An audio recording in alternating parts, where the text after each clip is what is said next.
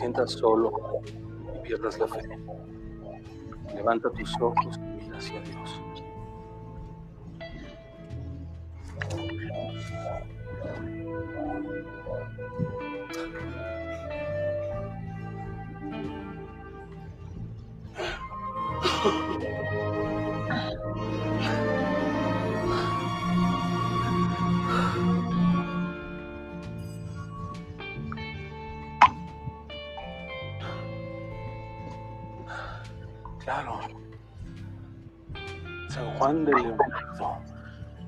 No, San Juan de León. San Juan Bautista de Leonardo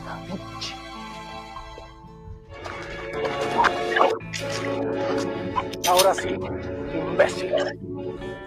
¿Dónde está mi Pocos minutos. Ese chico ya murió. Hija.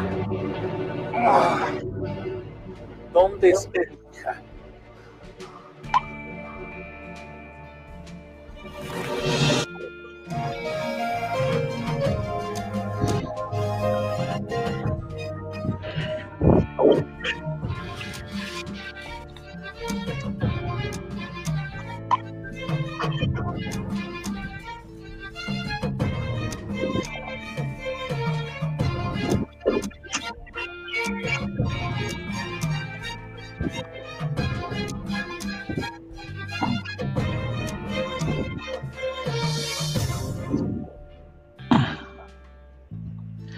Hola, ¿cómo están? Muy buenas tardes, tardes, noches a todos. Eh, gracias por estar sintonizándonos otra vez en nuestro Facebook Live, como cada, o casi cada miércoles ya. Y bueno, estamos transmitiendo desde la comarca lagunera. Bienvenidos, yo soy Vanessa Espinosa. Y bueno, ¿qué les puedo decir? Como cada entrevista es un honor eh, para mí eh, tener a cada uno nuestros invitados y más en esta ocasión, ya que tenemos a un invitado de lujo, a un invitado que viene a engalanarnos y obviamente eh, pues queremos aprender mucho de él, conocerlo, saludarlo y que nos platique qué es lo que ha hecho a lo largo de su vida eh, actoral sobre todo y qué planes vienen. Así es que le doy la más cordial bienvenida al primer actor, Alejandro Tomasi. Hola, ¿qué tal? Muy buenas tardes. Hola. ¿Cómo estás? Bien, muchas gracias, muy contento de poder estar eh, aquí con ustedes y con toda la gente que los sigue a ustedes eh, en esta tarde lluviosa que aquí en México se ha dado, pero, pero, pero muy contento de poder eh, compartir con ustedes lo que ustedes quieran, lo que ustedes me indiquen. Aquí estoy. Muy bien, este maestro, yo la verdad me voy a permitir en hablarle de maestro porque no no me atrevo a tutearlo. No, no me atrevo. Ya ya después este a, ver si ya entro en confianza. Pero bueno, otra vez eh, reitero la, el agradecimiento, gracias a que pues a toda nuestra audiencia y sobre todo a personas que están eh, ya sea preparándose o interesados en incursionar al medio de, la actuación, sobre todo cine, teatro, televisión, y por supuesto tus seguidores que nos estuvieron preguntando cuándo, dónde, a qué horas, y bueno, gente que te ha seguido y que, bueno, eres súper conocido, maestro, aquí en México y a nivel internacional. Yo la verdad estoy sorprendida porque eh, usted, maestro, ha tenido una formación desde niño y desde entonces no ha parado y es impresionante. A mí me gustaría eh, que nos compartiera cómo inicia ese niño de 8 años a estudiar piano, canto, y luego que, que viene después alrededor, no sé, este 12, 15 años, ahora sí que un parteaguas en su vida donde ya decide dedicarse a lo que es la actuación. Platíqueme esos momentos, por favor. Bueno, pues eh, en, mi familia siempre había la premisa de que podías estudiar lo que tú quisieras, siempre y cuando estudiaras aparte una rama del, del arte.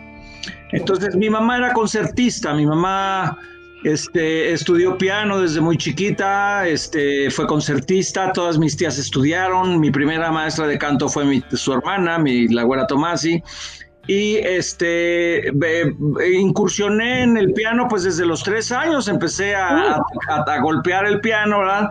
Y mi mamá me dijo, tienes habilidades, eh, tienes el gusto, cuando menos la inquietud de estar ahí este, nadie se acercaba al piano, solo yo.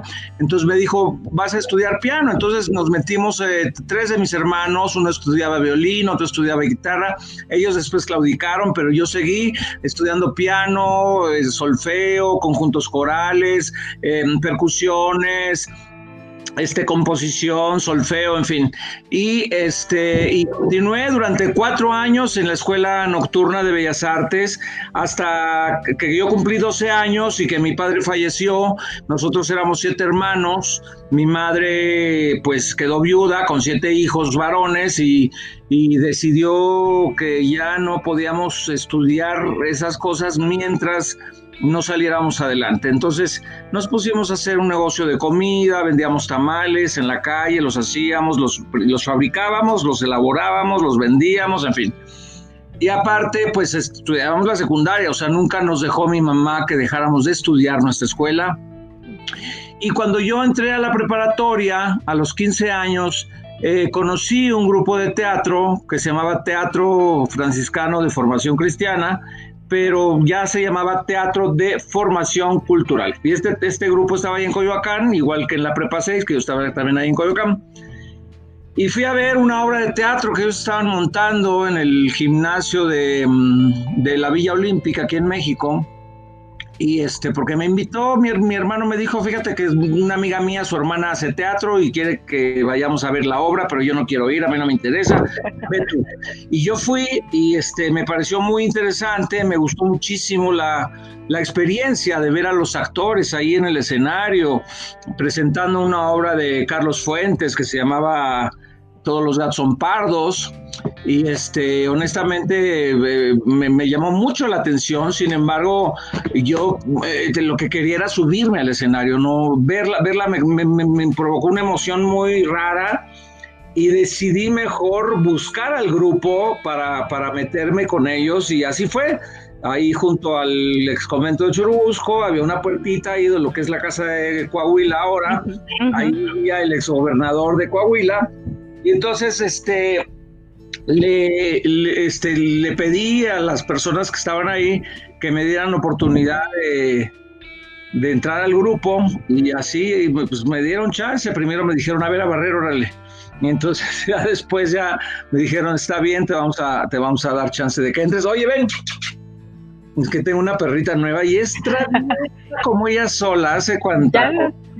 Ya, ya me lo imagino. ¿Cómo se llama? ¿Cómo se llama, maestro, la perrita? Se llama Chinda. Chinda, ok. Original. Pues no tan original, es por una doctora que se llama Chinda Brandolino, que es una doctora que, que está en contra del aborto y que habla mucho sobre la pandemia que estamos viviendo. Este, me volví su fan y le puse Chinda. Ah, muy bien. No deja de ser original. A ver si la, a ver si se quiere acercar a ver si quiere acercarse a la casa. ayer, entonces está miedosísima. Ah. Pero la veo que va y viene, entonces digo, alguna travesía. Ya vi que por aquí ya vino a hacer sus cosas. bueno, parte. Pero así es, los perritos, pues, o sea, como todos hacemos, bueno, poco a poco los vamos educando. De hecho, yo quería ser veterinario.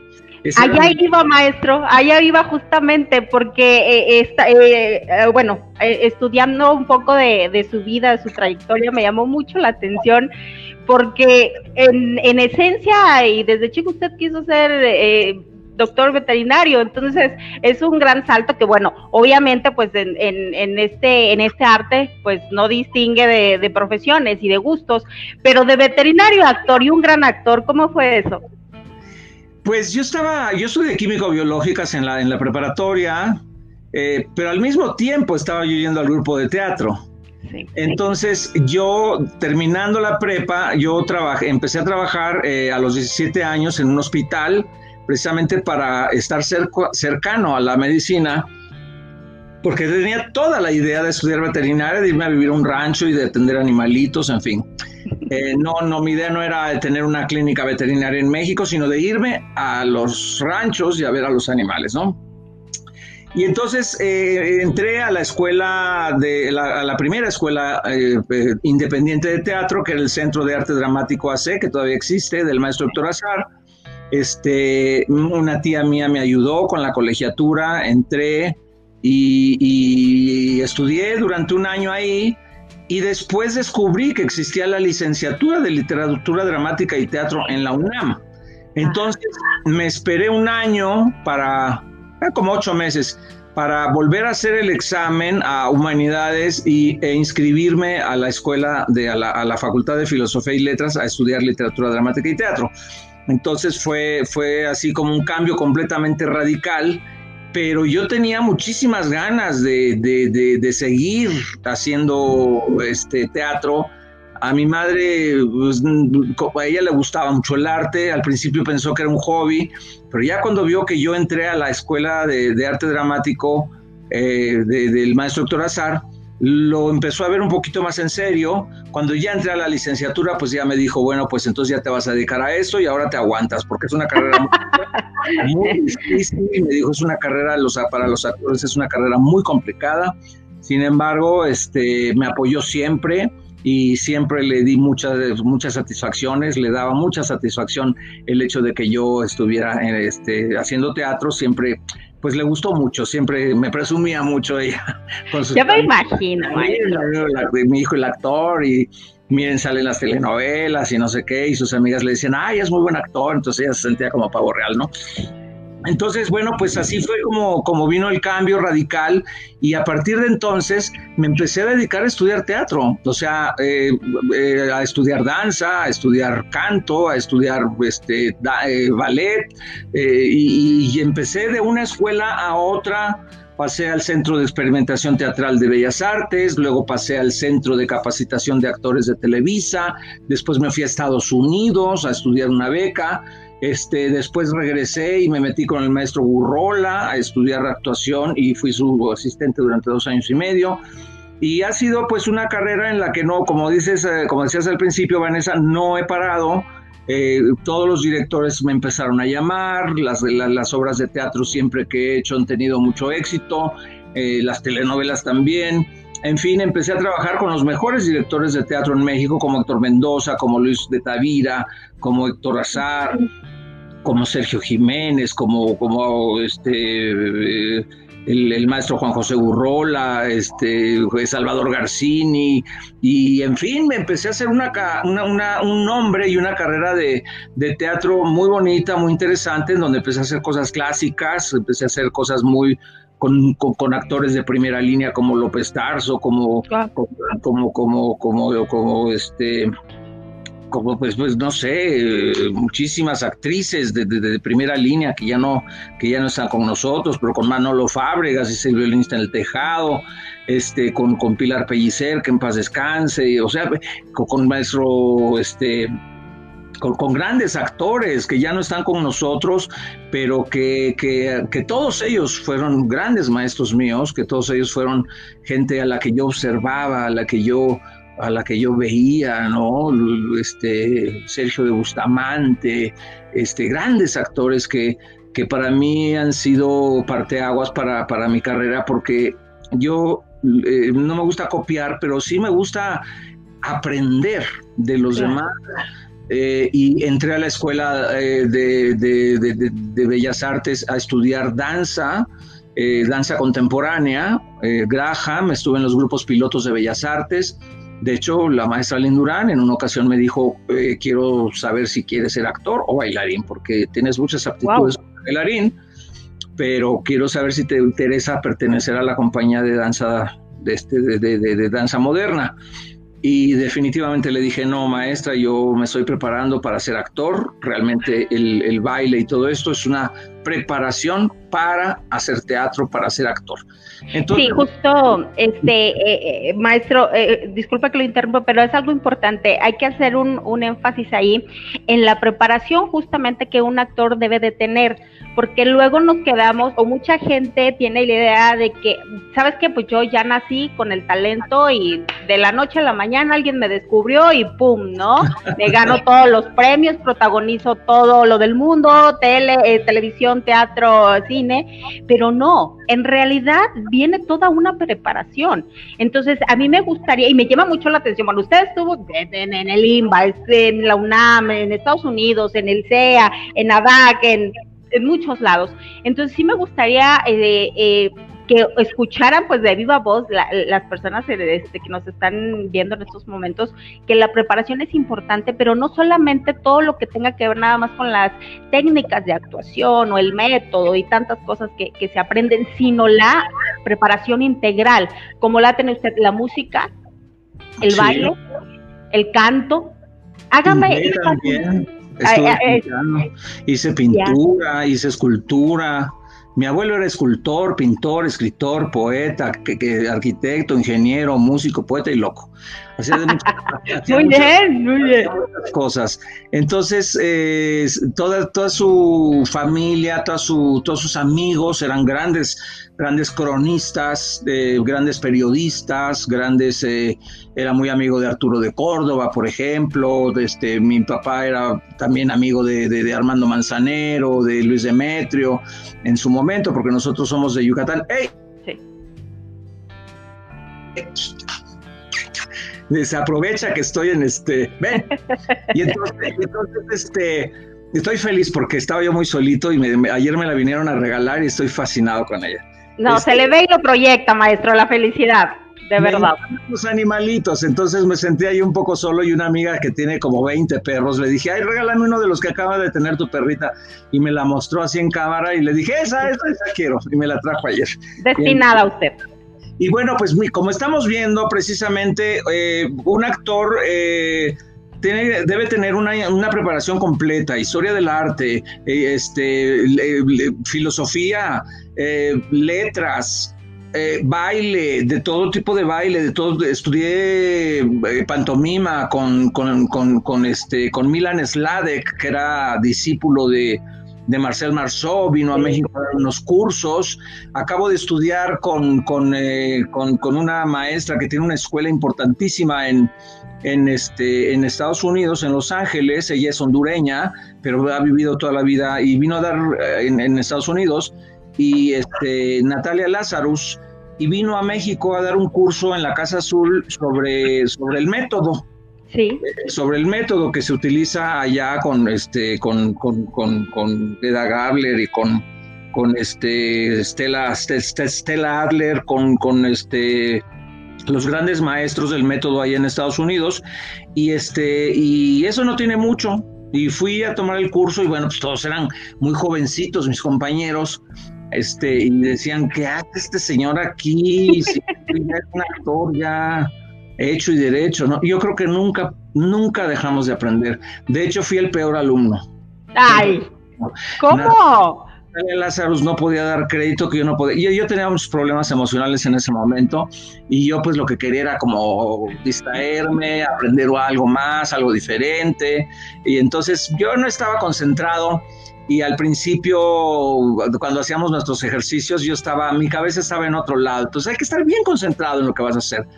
Y ya después tuvimos una plática, yo tuve una plática muy confrontal, muy, muy, muy directa, muy frontal con todos mis compañeros y con ella sobre lo que me estaba pasando en mi vida en ese momento. Entonces comprendió la maestra que yo estaba en un momento difícil emocional como para estar completamente concentrado, pero a fin de cuentas lo saqué y ese es parte del, método. Sacar de lo que uno tiene en la vida para poder estar libre y poder trabajar. Entonces ya mis, mis ejercicios finales fueron estupendos, tengo comunicación todavía con ella y con algunos de los compañeros y, este, y aprendí muchísimo. Y esto no tiene, tiene apenas unos cinco años, yo creo que, o menos, cuatro años que estuve yendo a tomar esos cursos y, si aparecen otros por ahí, incluso voy a estar ahorita con Luz María Jerez y está tomando ella el método a través de un curso por vía Zoom. Y los actores nunca debemos eh, permitir permitirnos, a mí cuando yo fui a Estados Unidos, la maestra Viola Spolin, que tenía 75 años en ese momento, ella nos daba un curso que se llama eh, Theater Games, que es un, un, sistema de actuación que ella creó en Chicago para niños pero nos los estaba enseñando a los adultos que fuimos a estudiar a Estados Unidos becados por Televisa. Y al principio yo llegué acá muy sacale punta, que yo ya había hecho teatro y que yo ya, que yo ya había estudiado acá, ya, había, ya tenía yo premios de teatro y todo. Y yo decía, pues, ¿qué, ¿qué voy a venir a aprender, no? Entonces ella se dio cuenta y me jaló un día y muy amorosamente recuerdo que me dijo, mi minuto que me subí al ladrillo, ¿no? Este, me dijo, me dijo, if you're done, you're done. O sea, si tú crees que ya aprendiste todo, estás liquidado. Todos los días aprendemos algo. Entonces yo les aconsejo a la gente que quiere estudiar actuación que se prepare muchísimo, sobre todo ahorita, que estamos ahorita detenidos. La comunidad artística y la comunidad cultural está detenida, tenemos muchos problemas para, para, para, para, continuar porque pues nuestro trabajo es con el público, con la gente. Eh, eh, inclusive en televisión pues estamos en un grupo de gente, el cine igual, no se diga en teatro que tenemos al público ahí. Pero todo el mundo, mucha gente quiere ser actor, jovencitos, jovencitas que me dicen, este, yo quiero ser actor, ¿Y, qué me recomienda? Y les digo, pues estudia mucho, o sea, prepárate mucho, estudia canto, estudia baile, estudia pintura, estudia historia del arte, escucha mucha música, aprende a tocar un instrumento, eh, métete a estudiar actuación aquí, allá, autodidacta, métete a cursos. Les recomiendo algunas escuelas como la Casa Azul o como la escuela de Carla Estrada. No, que está muy cara, que bueno, pues entonces en la universidad está la licenciatura. No, es que yo quiero estudiar Derecho, pero además quiero ser actor. No, bueno, entonces la gente está un poquito desubicada o te dedicas a, hacer eso y, te olvidas de, otra carrera, o, si quieres estudiar una carrera, a la vez tienes que estar estudiando teatro o estar haciendo teatro para que en el momento en el que tú te decidas a subirte al escenario, estés preparado. No es fácil en esos momentos ser actor. La gente lo que busca, yo pienso, es la fama, es eh, el, ser reconocido en la cuadra, el que su familia lo, no, no, el ser famoso pero no es la fama les digo no es cool, ¿eh? no es cool. O sea, no es nada agradable, a, veces no es tan fácil sobrellevar la fama porque eh, eh, este, incluye muchas cosas, incluye la pérdida de tu identidad, la pérdida de tu individualidad, tu libertad, tu, este, tu vida se vuelve pública, estás en boca de todos, en cualquier restaurante de lo que hablan es de los artistas. Entonces, si eres muy famoso, estarán hablando de ti. Entonces, si vas a un restaurante, a lo mejor dicen, mira, ahí está el señor Tomasi, y claro, yo vi que tuvo ahí un asunto, y ay, claro, y pues salió en tal telenovela, y eres tema para, para cualquier mesa, ¿no? Entonces, la a veces la gente dice, es que yo quiero que hablen de mí, que me, que me admiren, que me... Y, no es tan fácil, no, no, no, no, es, un tema complicado, porque a veces eso te... Hay mucha gente que no lo sobrelleva muy bien, que también hay que tener una preparación espiritual, una preparación eh, muy, muy acertada en lo que realmente quieres hacer para que todo eso te lo pases por arriba, ¿no? Para que todas esas cosas las liberes y, este, y que no te importen. Porque llega, yo he visto actores que con una crítica o con un problema leve de un escándalo por ahí, terminan su carrera, este, se, retiran porque no quieren ser pan de, comidilla de todos los días. Y, eso hay que, hay que sobrellevarlo, hay que ser muy fuertes espiritualmente para decir, bueno, eso lo voy a dejar a un lado, es más importante mi carrera, es más importante mi gusto por eh, atender al público porque hay que atenderlos, yo soy de los únicos o de los pocos actores que atiende las redes sociales, que realmente yo contesto mis redes sociales a todos y cada uno. A veces me dan las 2, 3 de la mañana y me dicen, ¿qué hace despierto? Le digo, pues contestando mensajes. no me da tiempo en todo el día de contestarles. A ver, un día contesto Facebook, otro día contesto Messenger, otro día contesto LinkedIn, otro día contesto Twitter, otro día Instagram, pero les contesto a todos, aunque sea un hola, buenas tardes, y luego me dicen, ay, no le gusta platicar, ¿verdad? Le digo, si yo platicara con todos, no acabaría. No, nunca. Maestro, acaba de mencionar muchas cosas, este, ahorita en, todo esto que nos, que nos dice uno, eh, un actor sobre todo pues maneja muchas emociones y hay que estar preparadísimo, uno, para desarrollar su trabajo, dos, para cuando el día de mañana que llegue la fama esté preparado y pueda soportarla. y este porque justamente eso, ¿no? No es fácil muchas veces y ahora, en la actualidad, con toda esta cuestión de redes sociales, de que eh, prácticamente ahora en todo el mundo te puedes ver, te puedes reconocer en un segundo, te puedes hacer famosísimo aquí en cada rincón del planeta, pero eh, eh, en realidad eso no es lo importante. Yo creo que lo importante, al menos así yo lo veo, usted no sé qué piense, que no es ese el fin digo, a lo mejor puede ser válido, ¿no? Pero al, fin, al, final del camino. Pero el principal objetivo de un actor, ¿cuál debe ser? ¿O cuál es? O, en tu caso, ¿cómo, cómo ve eso? Bueno, eh, van cambiando, los objetivos van cambiando, sin embargo, nunca se pierde el original. ¿Ve? ¿Ve? el original es que yo siempre quise hacer personajes. Yo tenía muchas ganas de proyectar con mi cuerpo otros personajes. Hacer, porque cuando yo vi la primera obra que vi, que era Hernán Cortés, este, era la de este, Todos los gatos son pardos, cuando vi al actor dije, ay, qué malo es. O sea, no le, no le creo nada, pero nada, nada, nada, nada. Que me perdone mi compañero, pero yo dije, yo lo puedo hacer mejor.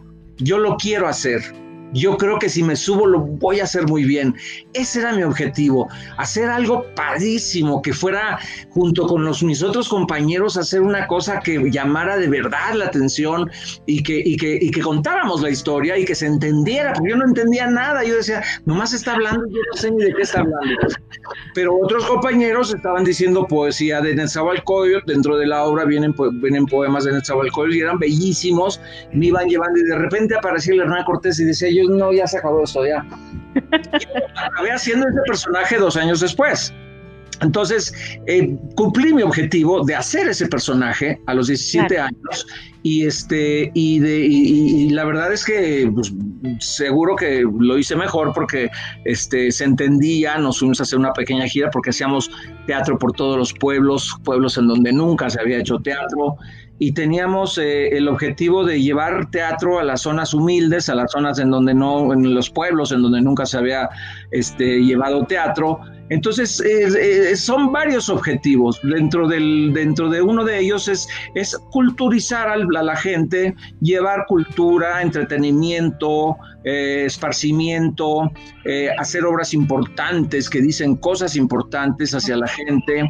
No pensaba yo en la televisión, no pensaba yo en la fama, no pensaba yo en el cine. Sí quería yo hacer cine porque tenía una vecina que era novia de un este, señor que, que trabajaba para la industria del cine y un día me llevó y me gustó muchísimo todo el, lo que eran los sets de televisión y todas las locaciones ahí en los estudios América y me le acerqué a, un, al director que era Gilberto Gascón, recuerdo, yo tendría, creo que todavía ni siquiera hacía yo teatro, creo que yo tenía como 13 años o 14. Y entonces este, le dije, yo quiero estar en esto. Y me dijo, ¿realmente quieres? Usted estás muy niño. Le digo, bueno, en algún momento de mi vida. Entonces me dijo, bueno, siéntate por ahí y fíjate bien cómo se hace todo esto. Y mejor que aprendí muchísimo. Y después entré de extra en muchas películas con Lucia Méndez, otras con el Púas, con, con, con, el Blue Demon. O sea, entré de extra, de extra nada más. Y yo aprendí mucho de cine. Sin embargo, me tardé muchos años para hacer cine porque me metí al mundo del teatro, ¿no? Entonces, el objetivo nunca fue ser, al contrario, yo le decía yo, Diosito, eh, déjame que yo haga muchas obras de teatro, muchos personajes, pero por favor no me hagas famoso, porque yo veía a los que eran famosos y yo veía que era un escándalo, que era un, que, que, que, hablaban de ellos y yo decía, no, no, no, yo no quiero eso, yo no quiero eso, yo quiero nada más ser actor. Interpretar personajes, ir hacia, hacia el público, expresar, dar mis sentimientos, mi emoción. Pero la fama viene sola y el dinero viene solo y también se va. ¿eh? claro, y más en estos tiempos. Se va, porque hace, estaba yo publicando ayer una cosa de Adidas que nos regalaban tenis o no sé qué, y me, me inscribí me dicen, ay, pero usted, si, si, usted tiene mucho dinero, la gente cree que nosotros tenemos mucho dinero, pues nosotros no somos como otros actores que sí tienen mucho dinero, o como otras actrices que se casaron con multimillonarios americanos o franceses, o no voy a decir nombres, pero sabemos que hay estrellas que tienen muchísimo dinero, pero porque se casaron con no sé quién. Pero los que somos actores de verdad de teatro, que los que somos actores de cine, que no, que si vieran los sueldos, si vieran de verdad los sueldos que nos dan en, televisión y todo eso, apenas salimos adelante. Con mucho esfuerzo haciendo cine, televisión y teatro, yo construí mi casa. Y, la mantengo poco a poco y así, pero que yo tenga mis ahorros. Ahorita yo en la cuarentena verdaderamente no quiero ser, no quiero pecar de, hay mucha gente que la está pasando muy mal, pero yo estoy viviendo un poco de prestado ahorita, o sea, de, que estoy esperando ya el proyecto que empiezo el 2 de agosto con Televisa, empiezo una telenovela que se llama Quererlo Todo, gracias a Dios me llamaron porque no había yo, terminó La Dama de Negro, yo estaba promoviendo un disco, el cual ya está con SRNA Music, está en todas las plataformas digitales, y este y, estaba yo ya promoviendo mi disco para salir adelante a cantar. Ya tenía yo fechas en Acapulco fechas en Guadalajara en Monterrey tenía yo para ir a Colombia un festival de Colombia y, de repente todo se coartó con la, con la, con, la contingencia y, este, y me agarró sin ahorros porque yo nada más vivía con lo de la dama de negro y la gente piensa que uno tiene mucho dinero, no es así. También eso le digo a la gente, que no piensen que por ser actor van a ser millonarios, no es cierto. Hay que cambiar justamente esa mentalidad, ¿no? Porque quiero ser actor porque me quiero hacer bien millonario. O sea, no es por ahí.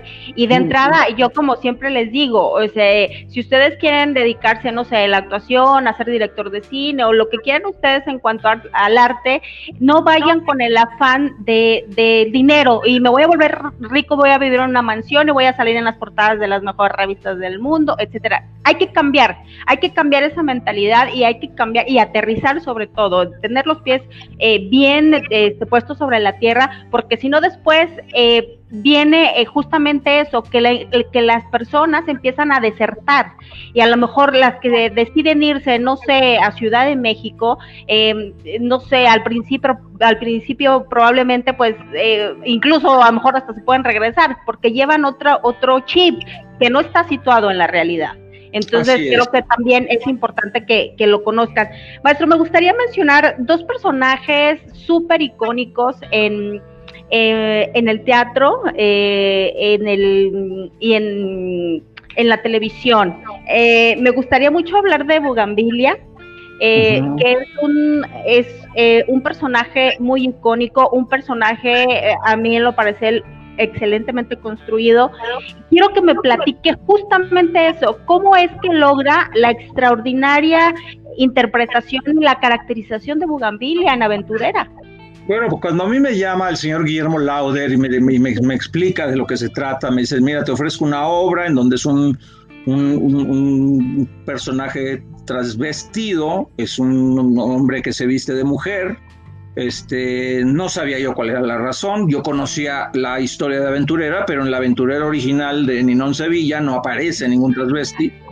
Entonces me dice, bueno, esta es una adaptación en la que Carlos Olmos juntó a la, a la secretaria de la, dueña del cabaret y al matón. Entonces eh, hace este, este personaje muy sui generis, en donde muy, muy singular, en donde él junta a esos dos personajes, pero toda la historia era igual. Entonces yo le dije, me da mucho miedo, Guillermo, porque yo tengo una carrera de hacer teatro clásico, yo llevo una carrera de hacer personajes muy importantes, con actores muy importantes, y de repente meterme a hacer un personaje de cabaret en donde me tengo que vestir de mujer, me parece un poco arriesgado.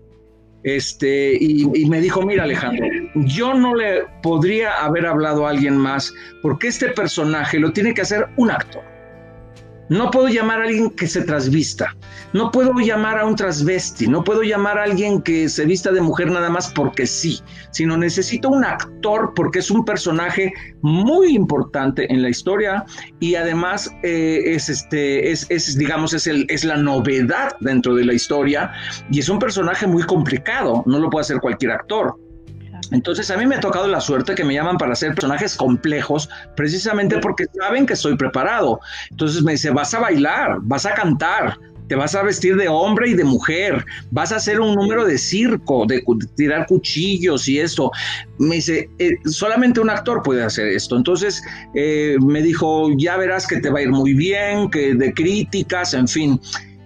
Y fue muy curioso porque lo acepté, lo acepté con, porque hablé con mi tía, la abuela Tomasi, que siempre le decía yo, y me dijo, hazlo, hazlo. Ay, pero tía, me tengo que vestir de mujer, hazlo, me dijo, te va a salir muy bien. Sí, era mi consejera, divina, es la, es la abuelita de Zoe. Zoe es mi sobrino. Ah, muy bien. ¿Vive aún la abuela Tomasi? No, ya no, ya no, ya no vive ninguna de mis tías, ni mi madre, ni nada, ya, ella fue de las primeras que murió, pero, pero pues, este, le sobreviven unos hijos, ¿verdad? Mis primos, y, el hijo de mi prima, que es León Larregui, este, ese es mi, ese es mi sobrino. ¿En serio? Yo desconocía ese dato. Sí, bueno, porque no llevamos el mismo apellido, porque yo el Tomasi lo tengo de segundo lugar y él es León Larregui Marín. Porque su mamá, era, era Marín Tomasi, por la mamá. Y yo soy Tomasi por mi mamá. Entonces, eh, por eso no está el apellido. Él es no, León no sé la Ok. Entonces no hay relación, pero es mi sobrino directo, mi sobrino directo. Y, y, de hecho, él cuando era chico me decía, tío, llévame a las grabaciones porque yo quiero ser caricaturista, quiero ser este animador de cine me interesa mucho el cine, pero como te decía, en la familia hay una premisa de que aparte de lo que tú quisieras estudiar, tenías que estudiar algo del arte. Entonces él estudiaba música. También. Oye, maestro, pero es que sabes que eh, eh, está padrísimo eso porque es lo que realmente deberíamos hacer en nuestra sociedad. O sea, aparte de tu escuela, tu primaria o desde el kinder hasta donde quieras, debe de ir inmiscuido, inmiscuido una preparación artística. artística porque también creo yo, y siempre lo digo y lo sostengo, eh, eh, el arte es sanador y transforma, sacas, evolucionas y te conviertes en otra persona, ¿no? Como ser humano te, te, te desarrollas mucho mejor en la sociedad, teniendo una habilidad artística, este, tienes más fortaleza espiritual, tienes una, habilidad diferente que te hace diferente a los demás y eso te da más seguridad para seguir en la vida, ¿no? Entonces, eh, muchos eh, chicos que dicen, pues yo solo quiero estudiar, ser abogado. Pero también si estudiaran actuación serían mejores abogados. Un, un, bailarín pues tiene que estudiar música y tiene que estudiar actuación para, para poder expresar en su, en su arte, ¿no? O un doctor tiene que estudiar psicología para poder y dentro de, y dentro de la psicología pues está también la actuación, o sea, cómo expresarte para decirle a una persona su esposo falleció. O sea, ¿cómo? Los doctores, bueno, pues también deben tener cierta, cierto tacto, ¿no? De hecho, De, hecho, pues todos los doctores eh, estudian siempre muchas otras cosas para poder tener esa, esa, habilidad para poder practicar. Por ejemplo, hay doctores que estudian dibujo y pintura para tener un muy buen pulso para ser buenos cirujanos. entonces, entonces el arte siempre va a ser muy, muy práctico para cualquier otra profesión.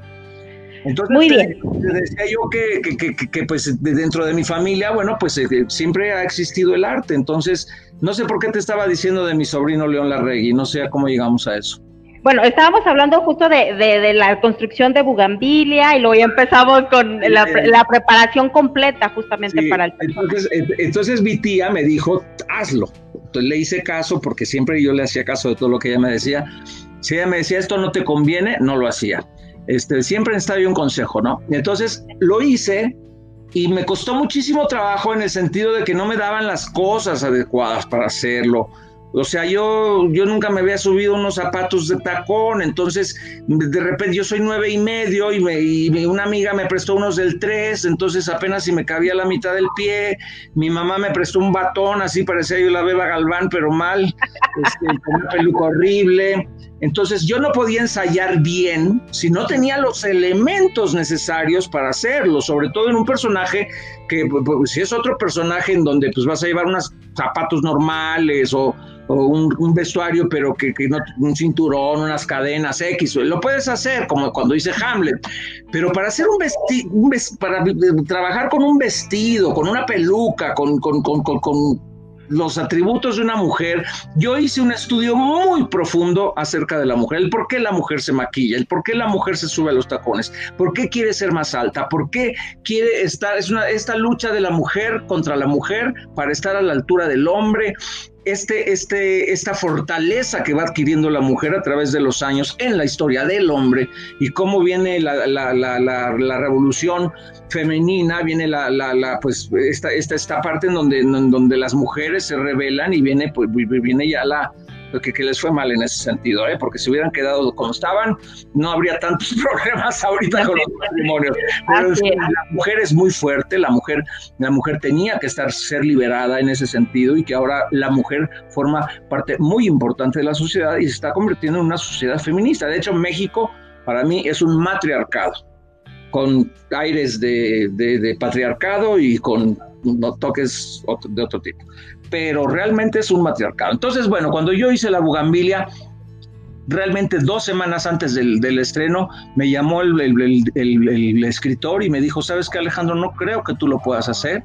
Ya estaban preparando otro muchacho a mis espaldas me dijeron, no creo ah. que lo puedas hacer, no puedes ni siquiera caminar en los zapatos, este, en los tacones, no te veo, les dije, le dije, a ver, para empezar no tengo los elementos necesarios. Y la, y la creación, eh, la genialidad es en un segundo. O, ahorita soy y en un segundo ya soy. Ahorita no soy y, y así pasó. Yo me tuve que ir yo a mandar a hacer mis zapatos, yo, me yo fui a escoger la peluca, yo fui con Mitzi a diseñar el vestuario para decirle dónde quería yo que se rompiera, dónde que, que le pusieran velcro para que se hiciera de dos partes, hasta dónde lo quería yo, qué tipo de guantes quería, todo con una señora que ya murió que me ayudaba muchísimo, mi Pili, este, nos íbamos al centro a comprar joyitas, a comprar todas las yo hice el personaje, yo hice el personaje, realmente a mí me dieron el texto, pero todas las cosas prácticas que se necesitaban para hacerlo no me las daban.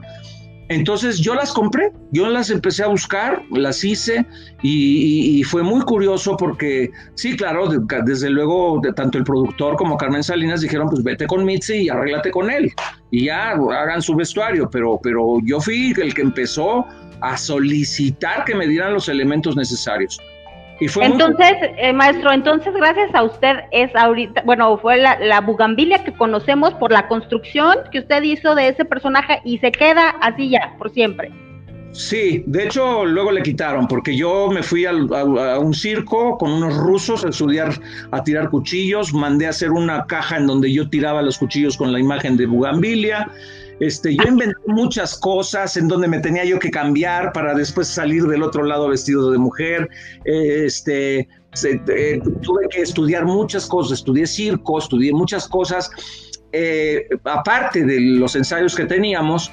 Entonces yo construí el personaje, yo me puse una dentadura falsa, me puse una serie de cosas, me ponía yo este, cosas en la nariz, me ponía yo muchos aditamentos que yo lo hice inolvidable, como tú no lo puedes olvidar y no lo vi, no, no sé si lo viste, pero, pero la gente que lo vio no lo olvida. Y hay gente que jura que me vio pero vieron a otros compañeros que lo hicieron, pero dicen, no, yo lo vi a usted, usted era la bugambilia, o sea, la gente jura que no era. tres primeros años y después me tuve que salir porque yo quería hacer otras cosas. Claro. Y, este, ya la, la, combinación de, de, un salón de, de cabaret en donde la gente primero llegaba vestida de, smoking, los señores, las señoras de largo y con abrigos y todo esto, ya luego ya llegaban los borrachos a terminar la borrachera y aventurera, ya no me gustaba mucho la cosa. Yo soy universitario y dije, no, yo no estudié para esto. Pero, pero fue una experiencia maravillosa, fue en donde la gente pensó, dijo, este es un actor, jamás me faltaron al respeto, siempre fue qué actorazo, la gente se le caía la baba cuando yo entraba y, así pasó. El primer día que yo me puse todo fue el día del estreno. Yo no tenía las wow. cosas. El día del estreno fue que pude usar todo, salí corriendo y cuando pisé el escenario apareció la Bugambil. Fue increíble. Fue como algo mágico, yo supongo, ¿no? Sí, así es. Justamente por eso, maestro, yo creo que... Ajá. Sí, sí, perdón. No, en el momento en el que yo pisé, me transformé, que yo no me acuerdo qué pasó, y a la gente nada más se le cayó la quijada así ya me imagino que ha haber sido un momento súper mágico, tanto para la gente que estaba presente como para usted. Y justamente este, hay que hacer hincapié que eso no viene solo, viene con una preparación, con un estudio enorme del personaje, que es eso, justamente la construcción del personaje, eh, ver por qué las mujeres nos maquillamos, pues bueno, toda la descripción que nos acaba de hacer hace ratito.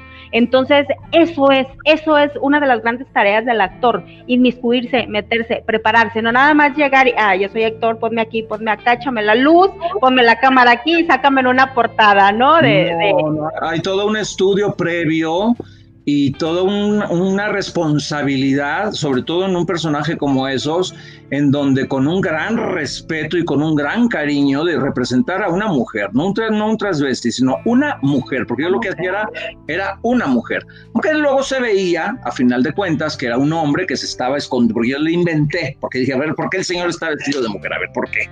No lo decían, entonces yo inventé que había sido tirador de cuchillos y que entonces el papá lo molestaba mucho porque él era pues un poquito afeminado o algo así, era como un poquito raro. Y el papá lo molestaba y entonces él un día se, se molestó y le tira un cuchillo y lo mata.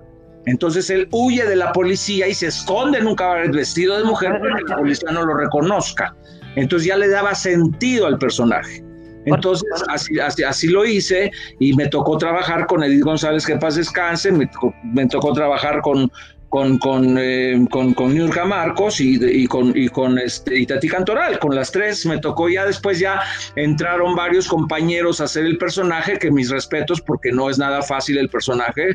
Siempre me preguntaban qué qué opinaba yo, pues no puedo opinar, o sea, mis felicitaciones, son, o sea, son clientes de hacer un personaje así, porque no es un personaje fácil. Cada quien hizo su versión.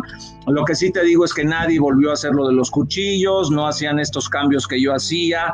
Este, yo hice mucha música, maroma y teatro para que, la, para que fuera tan espectacular, pero era muy cansado, pero ahí fue donde la gente dijo, ahí hay un actor. Ahí hay un actor. Sí. Eso es lo que hace la diferencia del actor a, a, lo mejor a algún, a algún intérprete, ¿no? Justo la preparación y que te pones la piel, como usted mencionó, entro a escena y algo pasó que ni me acuerdo, que fue mágico. mágico. Así, hay cosas terminé la obra, yo dije, ¿qué pasó? ¿Quién sabe? ¿Quién sabe? Pero pues la gente le encantó y la gente decía que, porque al principio pues, no creían en mí y el productor cuando iba entrando la gente, y te lo digo porque se lo dijeron a mi mamá, este, la obra está muy padre y todos están muy bien, pero no se fijen mucho en Tomasi porque es el frijolito en el arroz, no, no, no es, pero es que, es que, ellos veían al actor Alejandro Tomasi ensayando y cuando, cuando vino el estreno apareció la bugambilia. Qué genial y qué maravilloso. Ahora, hay otro personaje bien icónico, maestro, que es Justo Ramírez en, en Manantial. Es una historia muy chistosa porque fue inmediatamente después de que yo dejo Aventurera para hacer, para hacer una película que se llama, este, que nunca salió, eh, pues por, hay algunos cortecitos que yo tengo en mi página de YouTube que, que se llama este, el, el, último mandamiento. Este, y eh, la película, por muchas, con muy buenos actores, por algún, muchas razones la película no ha salido, pero la tiene, la tiene Bilbatúa y algún día va a salir. Pero yo me salgo y entonces escucho que la señora Carla Estrada está, está haciendo un casting para una novela y le voy a pedir trabajo y me dijo, este, yo ya, yo la conocía porque ella fue la directora de nuestros primeros, de, nuestras primeras escenas que hicimos los de la escuela cuando nos graduamos. Y la conocía porque ella trabajaba en Televisa desde hace muchos años. Entonces le fui a pedir trabajo y me dijo, mira Alejandro, hay varios, hay tres personajes eh, que, en los que quedas muy bien, pero hay uno que no te lo puedo ofrecer porque es el villano de la, de la novela, es un hombre que es un macho hecho y derecho. Hay otro que es el, el, sacerdote y otro que es el doctor, que lo hicieron Manuel Ojeda y, este, y Raimundo Capetillo, que por cierto está muy malito ahorita, este, y le mandamos muchos saludos.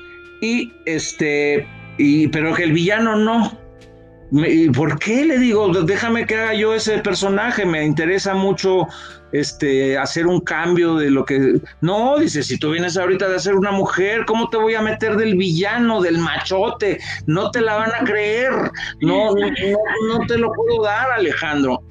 Le dije, bueno, vamos a hacer una cosa, Carla. Hazme las pruebas.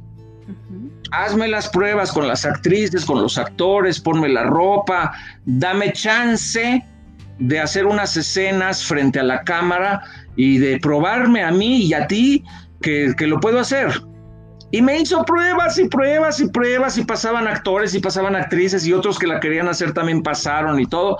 Y un día me llamó a su oficina y me dijo, Alejandro, con todo el dolor de mi corazón, quiero decirte que sí lo vas a hacer. porque eres el único que me dio ese macho, ese villano, ese hombre fuerte con esa característica de Justo Ramírez, me dice, no hay otro más que tú. Entonces me dio la oportunidad de hacer ese gran personaje inmediatamente después de la Bugambilia. Entonces ya la gente dijo, bueno, pues este es un actor, porque acaba de ser una mujer y ahorita está siendo un macho villano, malvado.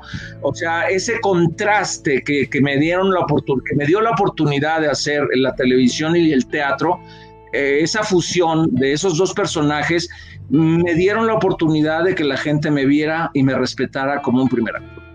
Definitivamente yo creo que a raíz de, eso podemos llamarlo como un plot point en tu vida, en tu vida personal me imagino y en tu vida obviamente como actor, donde tienes la oportunidad justo de demostrar lo, lo gran actor que eres. Lo versátil digamos que la versatilidad, porque hay muchos muy buenos actores, pero que no son tan versátiles. ¿Por qué? Porque no bailan, o porque no cantan, o porque no, no tienen un manejo de su cuerpo de, de, determinada manera. Ahorita yo veo unos jóvenes que son grandes actores, jóvenes, que los veo, pero los quiero ver en teatro, los quiero ver en musicales, a ver dónde está esa preparación, porque para ser un primer actor tienes que hacer de todo.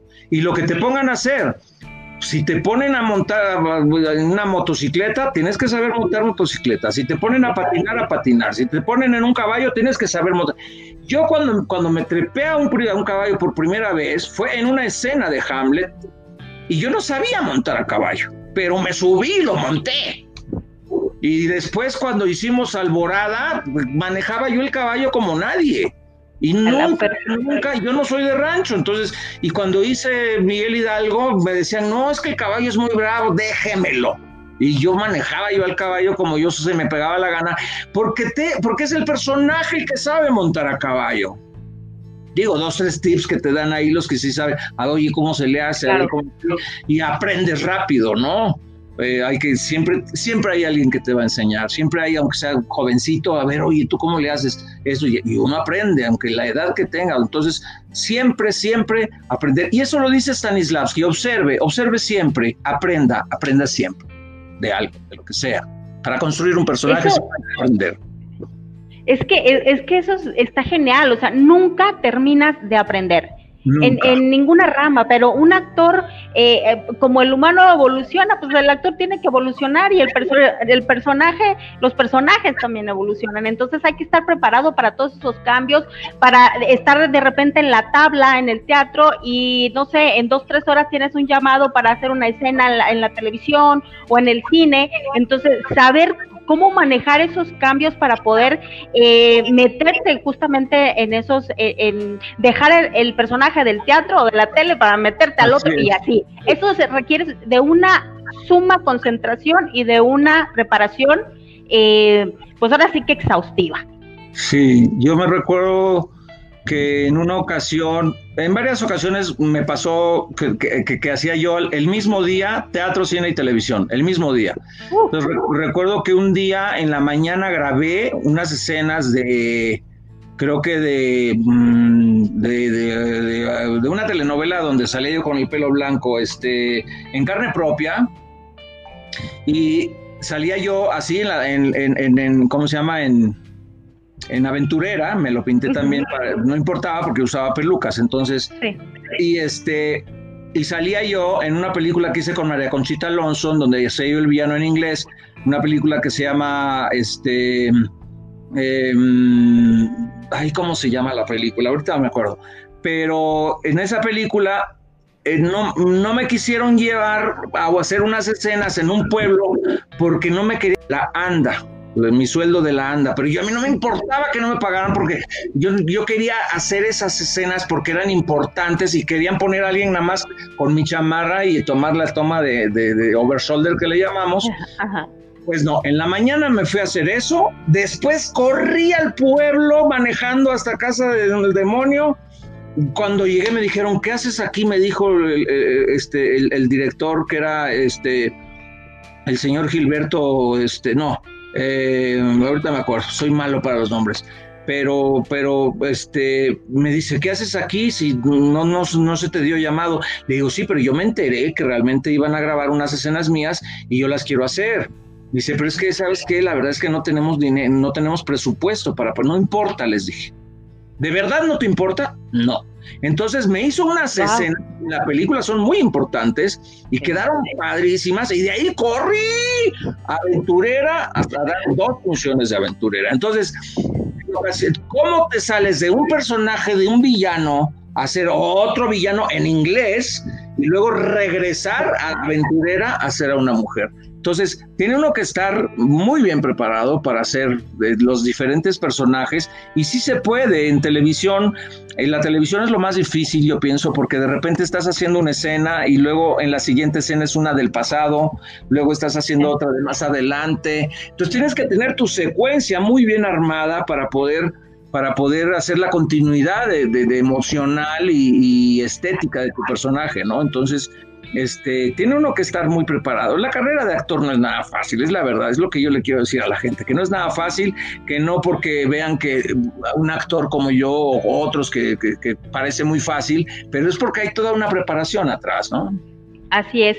Antes de entrar a lo que es, son las, las, pre, las preguntas de, la, de las personas, eh, vamos a hablar acerca de La Dama de Negro. Esta es una obra que ha durado muchísimo tiempo y bueno, también que ha tenido eh, varios este, actores. Cuéntame tu experiencia en La Dama de Negro. Como yo otros que creo que hay una voz por ahí, no sé si la escuchas. Ya, ya paró. Este, La Dama de Negro es una obra que lleva 26 años ininterrumpidos. Hasta ahora, con la contingencia, es la primera vez que para. Yo entré eh, a La Dama de Negro hace 15 años aproximadamente, o 16 años, un poquito más, este, eh, porque se lastimó el maestro Germán Robles y me hablaron urgentemente. Eh, yo estaba creo que estaba en El violinista en el tejado, no recuerdo qué obra estaba yo haciendo, o, o León en invierno, no me acuerdo qué obra estaba haciendo, que ya iba a terminar. Y, fueron eh, este, eh, este, este, el señor Guillermo Vigers, que ahora es productor, y Juan Torres, que ahora es productor de, la jaula de las locas, que ellos eran los asistentes en La Dama de Negro y me, me, dijeron que, que, que, que, si podía yo entrar a la Dama de Negro urgentemente porque el maestro este, se había lastimado y, y le hablaron a, a, otro compañero actor para que entrara, pero él no podía más que estar un poquito tiempo, no podía extender la temporada. Entonces, este, yo ya había visto la obra en, en dos ocasiones con el maestro Germán Robles y sinceramente me pareció una obra muy interesante, muy importante, pero me parecía que no me quedaba, que no era para mí, que era una obra que no, como que no me llamaba mucho la atención, no sé por qué, el terror, no sé, algo pasaba que me aburría, no sé, no sé, algo pasaba que yo decía, yo no quiero, no, no, pero sin embargo, me insistieron mucho y me dijeron, por favor maestro, léala lea la obra porque este, no queremos que usted deje de, tener la oportunidad de estar en este proyecto y que vea cómo es el libreto. No es lo mismo ver la obra. Y en efecto, yo la leí y yo dije, esto que estoy leyendo no está en el escenario. En el escenario hay otra cosa completamente diferente. Entonces yo le hablé al maestro Rafael Perrín, que estaba en Colombia dirigiendo otra obra, y le dije, maestro Perrín, fíjese que hay unos, eh, hay unos detalles del, del, texto que me parece que hay que cambiar, que hay, hay una, el, el, género, o sea, no está en, primera, está en primera persona, está en tercera persona y yo lo quiero pasar a primera persona. Me dijo, haga lo que quiera, pero entre. Maestro Tomasi, haz lo que quieras, siempre con mucho cariño. Entonces yo hice mi propio texto, hice mi propio libreto y empecé a ensayar y en dos semanas estrené con ese nuevo libreto. Este, y yo tengo mi libreto y los otros compañeros que hacen el mismo personaje tienen su libreto y es una historia completamente, es la misma historia contada de diferente manera. Entonces, mucha gente que ha visto la obra con otros compañeros, este, y que luego la ven conmigo, me dicen, oh, ahora entiendo. Ahora, ahora me queda claro lo que está pasando. O antes me quedaba confuso y ahora me queda claro. No es que mis compañeros lo hagan este, mal o de otra manera, sino que lo cuentan de otra manera. Exacto. Entonces, yo tengo una manera muy, muy específica de hacerlo. Estuve tres años primero dando funciones viernes, sábado y domingo, viernes, sábado y domingo. De siete mil funciones que lleva la obra, llevo yo tres mil. Entonces yo soy de los que más ha, de los que más ha dado funciones en, la obra. Luego me retiré por hacer Alborada, este, como dos años. Luego regresé y estuve como otros dos. Y, así he ido y venido y he cumplido ya 10 años de los 26. Entonces he estado en más de una tercera parte de, la, de, la, de lo que es la historia de la Dama de Negro y es una obra que me encanta, es una obra que me fascina hacer, que es una obra que, me trae tantas, tantas, eh, tantas bondades como actor, porque es, hago seis personajes, entonces como actor es muy rico porque estás completamente, estás en un training, en un entrenamiento siempre, siempre actoral. Mientras yo estoy haciendo La Dama de Negro, me siento fresco para hacer cualquier otro personaje, para hacer cualquier película, para hacer cualquier telenovela. Estoy fresco porque es una obra que te mantiene como en entrenamiento, es como estar en la caminadora. Entonces estás, con, tu, con tu energía bien, estás con tu actualidad bien, estás con tu mente bien fresca y es una obra maravillosa. Entonces, pues ahora que termine esta contingencia, seguramente regresaré. Tengo, tengo otros proyectos eh, muy interesantes. Tengo un monólogo que me escribió el maestro Jorge Esma Bazán que se llama El Inmortal. Me lo escribió a mí sobre mi carrera, sobre mi vida. Entonces es, es, un, es un texto muy fuerte, muy difícil. Eh, de hecho, lo último que hablé con él fue que lo tenía yo un poquito congelado porque voy a entrar a la telenovela con el señor Nacho Sada. Y mientras estoy grabando la novela, entonces me voy a dedicar a estudiar el monólogo. Porque hay muchas cosas que hay que cambiar, hay muchas cosas que hay que quitar. Es un texto muy nutrido, es un texto muy lleno de cosas, es, es espectacular, es fabuloso, pero tan fabuloso que un solo actor está difícil que lo haga. Entonces, para que yo lo pueda hacer, hay que meter mucha tecnología, hay que meter muchas cosas nuevas de, este, de, pantallas y cosas para que, para que yo mismo pueda estar hablándome a mí mismo y en fin pero es una obra que, requiere de mucha condición física, de mucha condición mental, de mucha condición actoral. Es una obra en la que pienso que me voy a, este, a consagrar.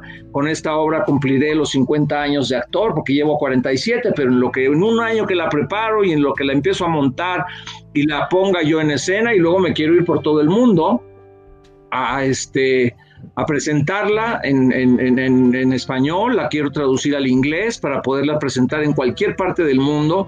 Y creo que es un monólogo que posteriormente lo, a, mí, a mí me interesa mucho hacerlo en cine, y este, pero es un proyecto muy personal que, que en donde el maestro Jorge Esmabazán, que es uno de los más grandes escritores mexicanos, que, es el que ha creado todas las instituciones culturales del país, tanto en el Bajío como en Baja California, como en Yucatán, es el creador del Museo, de, del Museo Maya en, en, Yucatán y todas las instituciones de, Baja California las creó él y en todo el país.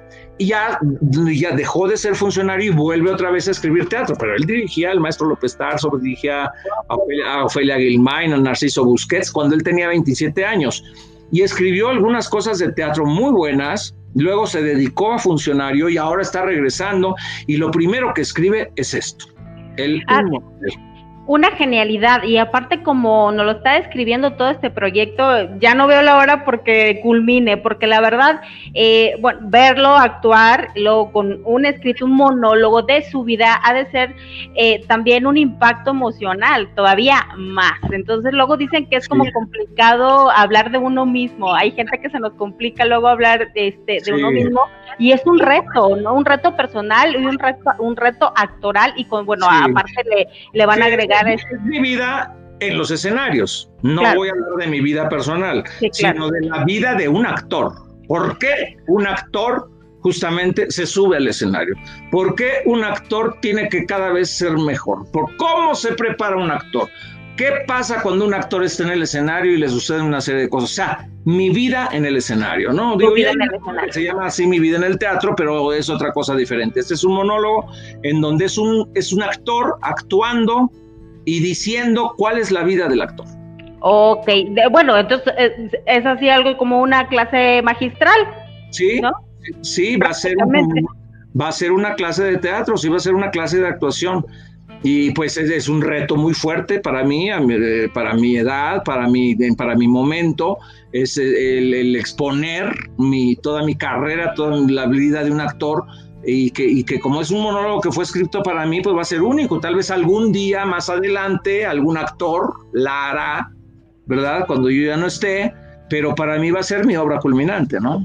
por supuesto. Maestro, vamos a, checar aquí las preguntas o los comentarios, vamos a ver qué nos dice la gente que nos está viendo en estos momentos. Eh, Leslie Martínez, La Dama de Negro, y aplausos, muchos corazones. Eh, ¿La nueva novela cuándo inicia, maestro? Bueno, empezamos a grabar el 2 de agosto, pero al aire no tengo la menor idea. Supongo que a finales de septiembre, octubre, tenemos que tener un colchoncito grabado para poder salir al aire. Este, teníamos de aire septiembre, pero empezábamos en junio. Se pasó para agosto, pues empezaremos en octubre, yo creo. Muy bien, aquí mandan saludos desde Baja California y luego eh, la dama de negro, que genial. Eh, Nancy Villeda eh, le manda saludos, Fanny Velasco también, que gracias a Fanny estamos platicando con usted en estos momentos. Y Leslie Martínez también, mis respetos para los actores, yo tengo pánico escénico. Y luego, Tere Navarro, ¿Cómo le hace para ser una persona tan hermosa, de gran corazón, sencilla, humilde y excelente actor? Prácticamente todo el combo. ¿Cómo le hace, maestro? Pues es que eh, somos personas comunes y corrientes, es decir, nunca hay que separar eh, el que somos seres humanos como todos y que tenemos una profesión que es, digamos, pública pero pasa lo mismo con, los políticos, es decir, ¿cómo, cómo, cómo, convierte, ¿cómo haces que un político sea humilde, sencillo? Pues está difícil, ¿verdad? Pero, pero, así es, así es, o sea, si eres una persona conocida, este, y, además tienes una carrera que es pública, eh, además una vida pública, si tú tratas de, de ser como no eres, no te sale. Es decir, creo que actuar una vida que no eres tú, eh, ahí está complicado estar haciendo un personaje toda la vida. Entonces, no hay nada más sencillo que ser como uno es. Y punto, porque va a haber un momento que te vas a cansar. ¿No? Sí, exacto, te, te, vas a equivocar, ¿no? Vas, vas a decir, ah. estoy jugando el personaje de que yo soy el, el, señor actor. No, no me va a salir, o sea, va a haber un momento en que me voy a equivocar. Entonces mejor soy tal cual soy, entonces no, no, no, no, no, no, no me esfuerzo mucho, hago las cosas con mucho corazón, me gusta mucho el público porque hay gente que yo veo que muchos actores, actrices que le huyen al público, no quieren tener contacto con el público.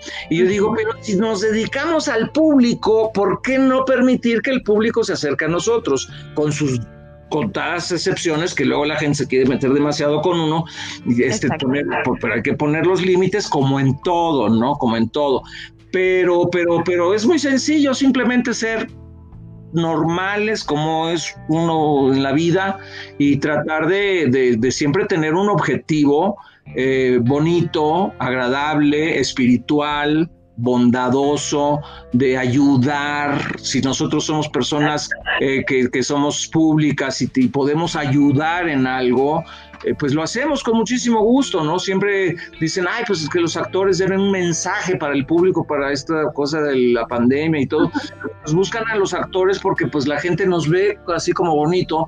Entonces, yo a muchas cosas me he rehusado, pero porque tengo una ética y porque tengo una, una forma de ser en la que prefiero yo decirles, miren, vamos a tener calma, vamos a tener paciencia, vamos a dejar que esto pase, a que yo diga mi opinión acerca de lo que está pasando, porque yo tengo mi opinión. Claro. Y no, causar eh, conflictos en la mentalidad de la gente, ni tampoco conflictos en lo que está sucediendo mundialmente, porque es muy delicado. Esto que está pasando es algo que no, no, no, no, no logramos comprender a ciencia cierta, ¿no? Así es. Entonces, en ese sentido, pues también soy tal cual.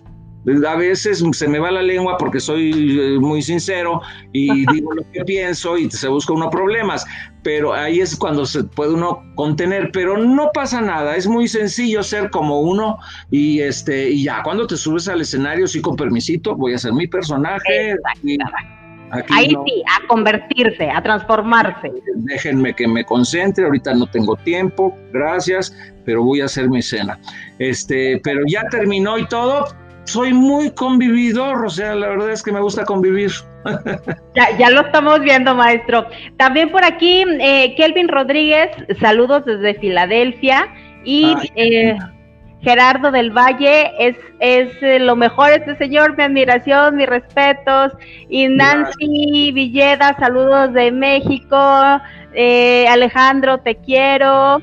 Este, aquí hay una pregunta, Mariana Moraga. ¿Qué le podría decir a una persona apasionada por la actuación, pero que se encuentra en un lugar donde las oportunidades son reducidas? Bueno, pues en este momento es muy complicado porque no nos dejan salir. Eh, y ahorita aquí en la Ciudad de México está difícil, hay mucha competencia, hay, hay mucha, este, eh, hay poca, hay poco trabajo y hay mucha demanda, es decir, este, hay muchos compañeros que, necesitan trabajar y que son gente que están muy preparados. Eh, entonces, pues, ¿qué le puedo decir a una persona que está en un lugar en donde no hay oportunidades, que se acerque a un lugar en donde hay más oportunidades? Pero ahorita no, ahorita está muy complicado, ahorita la gente, muchos compañeros actores que han sido, que se han preparado toda la vida y que han estado en grandes obras de teatro, en grandes historias, en grandes películas, todo, están sin trabajo. Entonces, no es ahorita, yo pienso que ahorita tenemos que pensar más en la primera cultura, que es la agricultura, pensar un poquito más en las cuestiones tecnológicas, pensar un poquito más en, en realmente hacer algo por los demás y que la actuación ahorita es una carrera que no es la, digamos que no es el mejor camino para el momento que estamos viviendo en la vida. La cultura no está siendo apoyada como, como debería ser. Eh, la, la, cuestión del entretenimiento se está yendo mucho a la cuestión de los youtubers. Eh, ahorita la actuación, por mucho que les apasione, este, busquen otra opción, busquen otra opción. Es la vez el consejo que yo les doy, no busquen otra opción y ya si tienen la oportunidad de venir de ir a un lugar en donde haya más oportunidades y realmente tienen un gran talento y tienen un, son necios, porque esa es una carrera para necios. Si son necios y estudian y trabajan, desde luego la oportunidad de hacer muchísimas cosas. Hay muchos, hay muchos lugares en donde se hace teatro, pero ahorita todo está cerrado. Muy bien, aquí les mandan saludos de Guadalajara, Rafael, Rafael López, y Alex, eres un gran actor, saludos desde Campeche, José May Castillo, y eh, bueno, todos abrazos, saludos, felicitaciones, un gran actor, saludos desde Costa Rica, de Mariana Morada, Y bueno, eh, eh, pues es que no hay nada más que decir que agradecerle, maestro. La gente lo reconoce, reconoce su trabajo sobre todo. Y bueno, pues nosotros encantados en Plasma de haberlo tenido el día de hoy. Gracias, por compartir, por enseñarnos todo, todo lo que ha vivido en su carrera como actor, eh, que debemos de pues hay, mucho, hay mucho, de qué hablar, ¿verdad? Pero, pero, no, nos podría dar toda la noche, ¿no? Síganme en mis redes sociales, en Instagram, que es, Alejandro Tomasi Off. Eh, también en TikTok, tengo muy poquitos, pero soy Alejandro Tomasi Off. Eh, en, en, LinkedIn como Alejandro Tomasi, siempre con doble M. Alex Tomasi en Facebook y mi página es Alejandro Tomasi Inmunotech. También acabo de abrir otra página Alejandro Tomasi. En Twitter soy Alex Tomasi Off. Y pues me pueden seguir, yo les contesto, este, y podemos platicar y pues eh, no se pierdan Destilando Amor, eh, Tres Mujeres, eh, está también este Hacia el Fin del Mundo y, está A Milanía en la Mochila Azul y, este Luz Clarita. Pues y, que también que busquen por ahí las películas de Guapango, este, sobrenatural. Eso es mi mejor actuación. Está, afortunadamente está en YouTube. Busquen Huapango la película con H, Huapango la película. De verdad que se la van a pasar muy bien. Es una película muy fuerte. Es Otelo de William Shakespeare en una adaptación que hizo Marilena Velasco, la señora India María. Y nos ganamos 12 diosas de plata y un Ariel como la mejor como la historia mejor adaptada a una historia original. Es Otelo de William Shakespeare, con la señora Marilena Velasco, con, con Lisette y con, con, Manuel Landeta. Verdaderamente es un trabajo excepcional. También está, creo que por ahí, eh, Sobrenatural, creo que también está por ahí este, mm, mm, eh, Ciudades Oscuras. Eh, hay varios cortos, hay varias cosas. Síganme en mi página de YouTube, que es este youtube.com, diagonal user, diagonal Alejandro Tomás y web, en donde pueden ver mis clases de cocina eh, con el hashtag Tomasis y Cocina.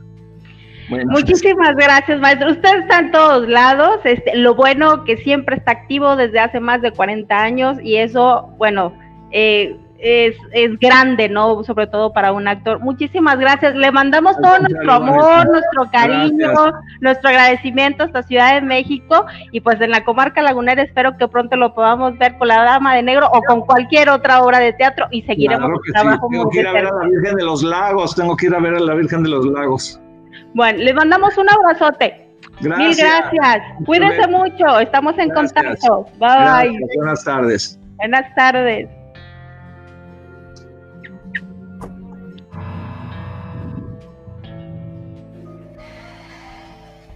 Quiero que te quedes aquí. No salgas, por favor. Está lleno de animales afuera. Es que no sé por qué me da más miedo aquí adentro. ¿No lo sabes?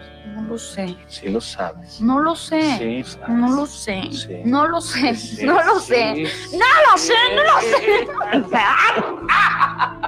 sé. Ven, no sé. Ben, ben, ben, ben,